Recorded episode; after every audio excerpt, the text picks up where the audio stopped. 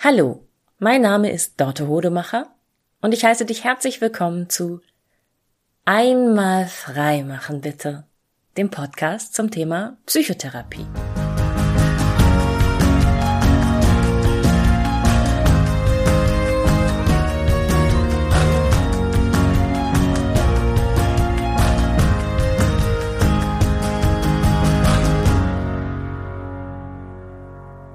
Mein beruflicher Alltag, das psychotherapeutische Arbeiten, verlangt von mir, dass ich ganz bestimmte Fähigkeiten in mir entwickle und nutze und immer weiter trainiere jeden Tag. Und diese Fähigkeiten würde ich mal grob zusammenfassen unter dem Begriff Bewusstsein. Es geht für mich darum, genau zuzuhören, auch mein Gegenüber genau wahrzunehmen, also zu sehen, was in der Mimik meiner Klientinnen passiert. Da mache ich auch noch mal eine eigene Ausbildung zurzeit in Mimikresonanz, also wissenschaftlich fundiert neurobiologische Zusammenhänge zwischen dem, was dem, was in unserem Gesicht äh, sich abspielt und dem, was in unserem Inneren dazu ähm, passiert also was dem zugrunde liegt. Ähm, ich muss wahrnehmen, ja, mit welchem Tempo gerade jemand spricht, mit welcher Energie. Manchmal kann ich richtig sehen, dass wenn jemand bestimmte Dinge sagt, die, die Halsschlagader anschwillt und das, äh, äh, das sagt mir ganz, ganz viel darüber, wie es jemandem gerade geht. Und das ähm, ist natürlich wichtig, weil ich Menschen helfe, sich selbst zu verstehen. Ähm, großes Missverständnis ist, dass wir psychotherapeutisch arbeiten, die ganze Zeit am Analysieren sind im Sinne von, ne, was stimmt nicht mit dir, sondern wir versuchen eher, glaube ich, in meiner Wahrnehmung und bei mir ist es auf jeden Fall so, die Menschen ähm, zu lesen und ihnen zu helfen, das zu übersetzen, was in ihrem Körper vor sich geht und in ihren Gedanken. Und um das ihnen helfen zu können dabei, muss ich eben besonders bewusst wahrnehmen, was da ist. Ähm, um das alles bei anderen Menschen bewusst wahrnehmen zu können, muss ich gleichzeitig die Wahrnehmung für mein eigenes Inneres in den Hintergrund stellen können. Ich muss mich also wirklich fokussieren können auf mein Gegenüber. Und du kennst das, wenn du selbst ganz doll beschäftigt bist mit etwas, was dir gerade widerfahren ist, was in dir ist, was rumort, was dich stresst, was dich stört, dann bist du nicht so offen für andere. Es hat also beide Seiten. Ich trainiere meine Fähigkeiten im Außen, mein Gegenüber wahrzunehmen und ich trainiere meine Fähigkeiten, mein eigenes Inneres wahrzunehmen, um es dann beiseite legen zu können. Also damit ich mich beruhigen kann, damit ich meine inneren Stimmen zur Seite stellen kann und sagen kann, ja, da kümmern wir uns später drum, muss ich erstmal sie hören, gezielt hören, hören, wahrnehmen, verstehen und ihnen sagen können, ja, ich verstehe das, das ist gerade wichtig in meinem Leben, aber jetzt die nächsten 50 Minuten geht's um das Gegenüber und wir kümmern uns später umeinander. Beides gehört für mich zum Prozess des Bewusstseins. Bewusstsein, sein im Hier und Jetzt und wahrnehmen, was ist. Deshalb fasse ich das unter dem Wort zusammen. Und weil ich diese Fähigkeiten tagtäglich trainiere und absichtlich trainiere, bin ich ja in einem Austauschprozess mit mit diesen Fähigkeiten. Und manchmal finde ich es so herrlich zu sehen, wie sich das überträgt auf Dinge, ganz andere Lebensbereiche. Und diese Woche ist es mir nochmal ganz toll aufgefallen. Ich weiß nicht, ob du es mitbekommen hast, so ungefähr vor zwei Wochen, meine Nichte hat es tatsächlich auch benannt und hat gesagt, oh, die Wespenzeit geht jetzt wieder los. Genau, die Wespen kommen rein und du hörst es in dieser Folge auch im Hintergrund. Ich habe gerade die Fenster geschlossen und es waren ein oder zwei Wespen hier in meiner Wohnung. Ähm, vermutlich deshalb, weil ich auf der Fensterbank ein paar Tomatenpflanzen habe. Vielleicht, ich glaube, also ich bin im dritten Stock, ja, in meiner Wohnung und die Wespen kommen hier rein auf der Suche nach Nahrung. Das passiert jetzt gerade überall die Wespen kommen ins Haus, obwohl es sie ja schon den ganzen Sommer über gibt. Und ich merke, wie sich mein Umgang mit Wespen, meine Reaktion eigentlich auf Wespen in den letzten 20 Jahren in meinem Leben entscheidend, ganz enorm verändert hat. Ich weiß, dass ich früher, wenn ich eine Wespe sah, ganz schnell in so einen Alarmmodus kam. Ähm, Hilfe, Hilfe, um mich schlagen, weg, die muss weg, das muss weg, ich muss weg, Gefahr, Gefahr. Unterschwellig würde ich sogar sagen, habe ich mich angegriffen gefühlt. Also da war sofort, ich sehe eine Wespe, ich habe das Bild vor meinem inneren Auge, dass sie mich sticht, die will was von mir, die will mir nichts Gutes, die will mir was Böses, die will mich attackieren. Und in diesem Angriffs- und Verteidigungsmodus habe ich dann auf sie reagiert.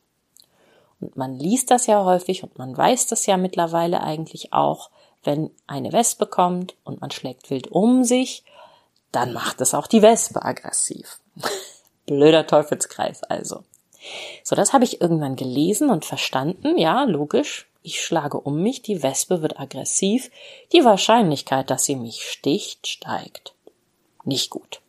Dann gab es eine Phase in meinem Leben, da habe ich also diesen Impuls auf die Wespe mit Fuchtelei zu reagieren ganz bewusst unterdrückt. So, dann bin ich in so eine Art bewusster Starre gegangen.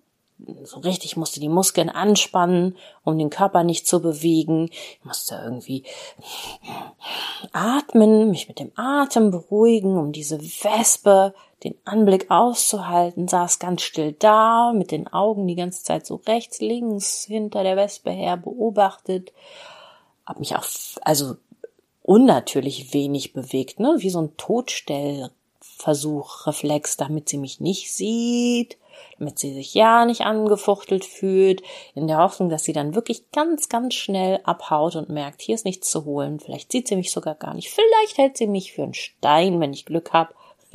so, solche aberwitzigen Gedanken gingen einem dann durch den Kopf und gleichzeitig war es in mir total aufgewühlt, weil da immer noch dieses Gefühl war von Alarm, Alarm, die Wespe greift mich an, die will, die will mir was Böses.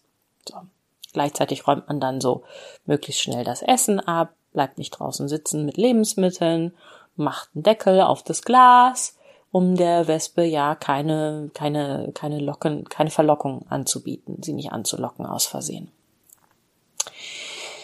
Und vor zwei, drei Wochen saß ich mit einer Freundin im Urlaub draußen auf der Veranda. Und da kam eine Wespe. Wir waren auch gerade mit dem Frühstück fertig. Und ich nahm wahr, dass sich meine Reaktion auf die Wespen nochmal ganz doll verändert hatte. Und zwar war ich wirklich gut in der Lage, mich in der Gegenwart der Wespe zu entspannen.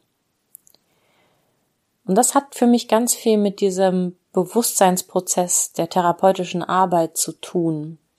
Je mehr man das übt, bewusst in der Situation zu sein, umso mehr beruhigt sich dieses Innere.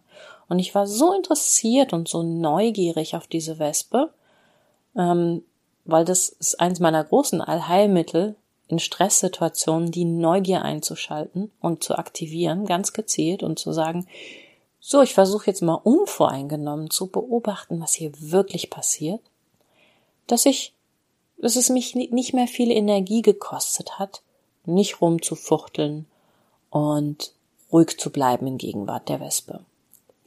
Und diese Wespe war aufdringlich. Die war wirklich sehr doll auf der Suche nach Nahrung. Und die ist dann auch, hat mich angeflogen, ist auf meinem Kopf gelandet und ich habe mir gesagt, naja, also, sie hat auch kein Interesse daran, mich zu stechen. Schon gar nicht in die Kopfhaut, wenn ich jetzt hier nicht rumfuchtle für die Wespe ist so ein Stachel ja, ich meine, anders als Bienen sterben die nicht, wenn sie einen stechen, aber so ein Stachel kostet sie ganz schön viel Energie und Kraft. Das zu verlieren, das loszulassen, das wieder neu aufzubauen, das wird die sich nicht, das wird die sich gut überlegen, bevor die, bevor die mich sticht. Und dann kroch sie so an meinem Hals rum und dann kroch sie so in mein Gesicht und und meine Freundin sah das auch und wir beobachteten eben beide ganz gespannt diese Wespe. Und dann kroch sie so an meinem Mundwinkel rum, auf meiner Lippe. Und dann merke ich schon so, jetzt wird's wirklich schwer langsam für mich auszuhalten. Jetzt komme ich doch in Stress. Lippe ist irgendwie anscheinend doch sehr empfindlich. Und dann hat die mich in die Lippe gebissen mit diesem Greiferchen da vorne. Es war ein ganz so ein, so ein kurzes kleines Pinzettengefühl an der Lippe. Und dann habe ich mich auch geschüttelt. Also da musste ich sie auch loswerden. Und meine Freundin guckt mich an und sagt, hat die dich gerade gebissen? Ich so, ja, die hat mich nicht gestochen, die hat mich gebissen. War so ein kleines Pieksen, war auch sofort wieder vorbei. Also gar nicht so schlimm, wie du dir das jetzt vielleicht vorgestellt hast. Die hat mich gebissen, sondern es war so ein, wie so ein kurzes Nagen an meiner Lippe. Wahrscheinlich hatte ich da noch ein bisschen Marmelade oder es hat danach noch gerochen. Und dann äh, hat sich die Wespe, glaube ich, relativ schnell verzogen oder ich habe mich verzogen. Es hat mir dann gereicht mit dieser Begegnung. Aber das fand ich super spannend und irgendwie hat es mich auch stolz gemacht zu beobachten. Ja, das kann ich nicht aushalten und ich kann es mittlerweile auch ziemlich stressfrei aushalten. Dadurch, dass ich bewusst bin, muss mein Körper nämlich nicht mehr in den Alarmmodus gehen und mir lauter Stresssignale schicken. Mein Puls muss sich nicht mehr doll beschleunigen. Ähm, meine Atmung muss nicht mehr wesentlich schneller werden. Wir brauchen diesen ganzen Cortisolkreislauf nicht mehr, weil mein Verstand schon weiß, nee, guck, sie ist wach, sie kriegt das mit.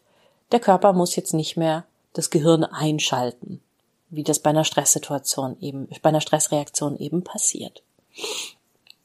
Und dann gab es diesen Woche noch einen Moment, da saß ich mit jemand anders beim Frühstück und da kamen auch Wespen und der sagte, er hätte neulich eine Tierdokumentation gesehen, da hätte man ihm, da, da hätte es geheißen, die Wespen, die jetzt reinkommen, zum Spätsommer hin, das sind alles Verstoßene. Die sind von ihrem Wespenvolk schon ausgeschlossen worden und die können nicht mehr zurück. Und die würden nirgends anders mehr Nahrung finden jetzt als bei Menschen. So ungefähr. Ähm, und das hat uns beide so, wir guckten uns an und wir hatten so Mitgefühl. und es war so albern, ne? Also Mitgefühl mit einer Wespe, die man ja eigentlich ganz schnell als Feind empfindet. Und wir waren uns einig, dass das auch total interessant sein kann, zu beobachten, wie so eine Wespe auf unserem Tisch da die Nahrung sucht. Oder auch, es ist super spannend zu beobachten, wie eine Wespe wenn sie was gefunden hat, zum Beispiel ein Stück Wurst, äh, da was raustrennt. Wie die da mit ihren kleinen Greifern da vorne, mit ihren Kieferzangen oder wie das heißt, womit die andere mich ja auch gebissen hatte, da so nack, nack, nack, nack, nack, so was Kleines raustrennt. So ähnlich wie bei einer Blattschneiderameise sieht man ja auch öfter mal in der Dokumentation. Es kann richtig spannend sein, wenn man sich denn nicht angegriffen fühlt, sondern dieser Wespe ein bisschen mitfühlend ihren Anteil am Essen gönnt. So. Und ähm, ich habe das nochmal recherchiert diese Woche und ich habe keine Informationen dazu gefunden, dass das tatsächlich so ist. Dass die Wespen, die jetzt reinkommen, wirklich Verstoßene sind. Ne? Ich fand das irgendwie romantisch. Ich, wie gesagt, es hat mein Mitgefühl, meine Empathie geweckt. Hm, weiß ich nicht so richtig, ob die Information stimmt, weil zwei Fragen ergeben sich dadurch natürlich, wow, wie viele Wespen werden denn plötzlich von ihren Völkern verstoßen? Macht das Sinn? Und, hä, aber was essen denn die anderen? Die nicht Verstoßenen, die müssen ja auch irgendwoher Nahrung bekommen und es sind nun mal keine Bienen, die irgendwie geili geili Honig anbauen, sondern ähm, ja, die, das sind doch Raubtiere, Wespen, Raubinsekten. Das ist doch wenden die sich nur an den Menschen, wenn sie verstoßen worden sind. So richtig logisch ist es nicht, aber das Bild ist so schön und ich möchte auf diesem Bild, ich habe beschlossen, das behalte ich. Die Wespen, die jetzt im Spätsommer reinkommen, sind Verstoßene und wir können so einen Deal machen, dass die mich nicht nerven und ich nicht fuchtle und dann kriegen sie bei mir eine letzte, vorletzte oder vorvorletzte schöne Mahlzeit. Hm. Und das liegt ja auch so in der Natur des Menschen, dass uns Geschichten helfen. Mein Lieblingsbeispiel ist ja immer der Frosch auf der Herdplatte, der Frosch im Wassertopf auf der Herdplatte. Das, die Geschichte erzählt man normalerweise so, wenn ein Frosch, wenn du einen Frosch auf eine heiße Herdplatte setzt, hüpft er sofort weg, weil er merkt, dass es heiß ist und gefährlich. Wenn du einen Frosch in einen schönen Topf mit Wasser setzt und er sich da ganz wohl fühlt, dann setzt du ihn auf die Herdplatte und drehst den Herd an und es wird langsam warm und der Frosch merkt gar nicht, wie gefährlich es wird und bleibt im Wasser sitzen, bis er leider stirbt, weil er es nicht wahrgenommen hat, die Gefahr. Und diese Geschichte ist ein wunderbares Bild, was total gut funktioniert für uns Menschen. Ne? Also pass auf, wenn deine Lebensumstände sich verändern, sei wachsam, du nimmst es sonst nicht wahr, wie gefährlich das ist und eines Tages bist du tot oder krank oder ja, zum Beispiel hast du einen psychischen Zusammenbruch. Ähm, sehr gutes Bild. Funktioniert total gut für Menschen. Ist aber, was den Frosch betrifft, totaler Unsinn. Totaler Kokolores. Stimmt einfach nicht. Der Frosch, der merkt das sehr wohl. Der springt aus dem Kochtopf, wenn das Wasser warm wird. Mal abgesehen von der Tatsache, warum, warum sollte der Frosch überhaupt im Wasser sitzen bleiben? So, ne? Das ist eine Geschichte und ja, es hat wirklich vor ein, 200 Jahren, weiß ich nicht mehr genau, jemanden ge äh, gegeben, der die Versuche, die Experimente mit Fröschen gemacht hat. Und ich finde das total legitim, gerade in so einer psychotherapeutischen Arbeit auch mal Bilder und Geschichten zu benutzen, die nicht ganz wahr sind. Märchen, ne? Märchen sind ja von Menschen für Menschen entwickelt worden als pädagogische Geschichten, um uns zu helfen, um uns die Welt zu erklären. Und das Märchen von der Wespe, die verstoßen ist, möchte ich dir hiermit mitgeben, weil ich gemerkt habe, es macht was mit mir. Ich bin also von diesem Bewussten, ich kann es aushalten, also von dem Unbewussten angegriffen fühlen, sich angegriffen fühlen von einer Wespe, habe ich mich weiterentwickelt zu einem bewussten, ich kann es aushalten, ich halte es für schlau, das auszuhalten, ich halte es für weise, mich jetzt nicht zu bewegen, weil ich den Angriffsreflex der Wespe nicht provozieren will. Übergegangen ins nächste Stadium, wo ich gemerkt habe, ich kann wirklich ruhig bleiben im Angesicht der Wespe.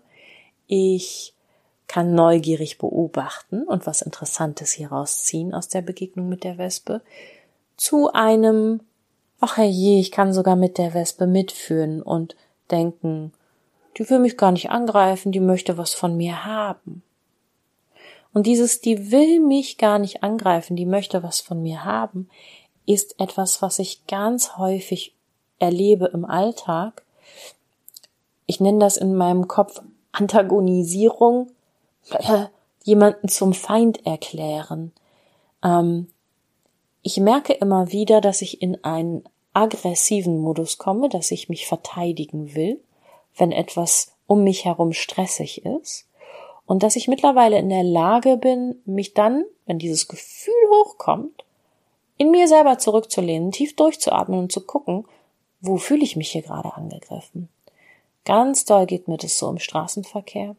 Ganz doll geht mir das so auch als Fußgänger in der Innenstadt. Ähm, Wenn es voller wird und Menschen meinen Weg kreuzen und mir die Vorfahrt nehmen oder nicht, ich das Gefühl habe, ey, ey, weg mit dir, dass es mir dann total hilft zu sagen, nee, Moment mal, was will denn dieser Mensch, wenn er, wenn er meine Wespe ist, sozusagen? Was will denn dieser Mensch eigentlich? Hat das irgendwas mit mir zu tun? Nein, dieser Mensch ist wie ich. Er will möglichst schnell irgendwo hinkommen. Und er hat nicht die Ruhe und Gelassenheit, mich wahrzunehmen. Und projiziert vielleicht auf mich auch, dass ich ihn angreife und fährt schon mal die Ellbogen aus. Kennst du ja, wenn man sich so an so eine unordentliche Schlange anstellt zum Beispiel. Da ist ja auch immer dieses, ah, willst du mir, willst du mir in die Quere kommen, willst du mir meinen Platz wegnehmen in der Schlange? dieses den anderen zum Gegner erklären, trifft eben ganz oft die Falschen und löst auch einen großen Stress in mir aus. Und dann mache ich mir ganz klar bewusst, dass ich die Situation bewusst erleben kann, dass ich mir diesen Menschen angucken kann, dass ich Blickkontakt aufnehmen kann. Und in so einem Blickkontakt handelt man ja gerade in so einem Straßenverkehr relativ schnell aus, was willst du, was will ich, wer hat Vorrang, wer darf zuerst. Und das hat mir, deshalb habe ich mir das abgespeichert, dieses Bild von der Wespe, weil es so viel besser ist als antagonisieren, aber den anderen zum Feind erklären. Wann fühle ich mich angegriffen und ist das berechtigt? Und in, ich sage mal, in 99 Prozent der Fälle, glaube ich, im Alltag ist dieses innere Gefühl von ich werde angegriffen nicht berechtigt, sondern es ist ein anderer Mensch da, ein anderes Wesen im Gegenüber, der oder die eine eigene Agenda hat und selbst was braucht. Und in dem Moment, wo ich verstehe oder auch nur in der Lage bin zu fragen, was brauchst du denn gerade? Wo willst du denn hin? Ähm, wie kommen wir denn jetzt aneinander vorbei? Schließen sich unsere Ziele aus oder kann es sein, dass wir beide kriegen können, was wir wollen? Löst sich mein innerer Stress und ganz, ganz viel inneres Gefuchtel und ganz, ganz viel Hilfe, Hilfe, es will mich stechen, löst sich auf. Und das ist etwas, was äh, ich wirklich nur empfehlen kann und was ich mir so sehr wünschen würde, dass ganz, ganz viele Menschen da draußen das haben oder entwickeln oder sich vornehmen, dahin zu kommen, immer bewusster zu werden und zu gucken, werde ich angegriffen? Nein? Super. Wie können wir hier für alle Beteiligten Entspannung reinbringen in die Situation? Ja. So. Und jetzt muss ich mal ganz dringend das Fenster aufmachen und diese beiden Westen rauskriegen, weil die mich ein bisschen nerven und weil die ja auch noch was vorhaben heute. Genau. So wie ich. Ich danke dir fürs Zuhören und freue mich, wenn du mir eine E-Mail schickst an die info at einmalfreimachenbitte.de mit welchem Inhalt auch immer. Das überlasse ich dir. Tschüss.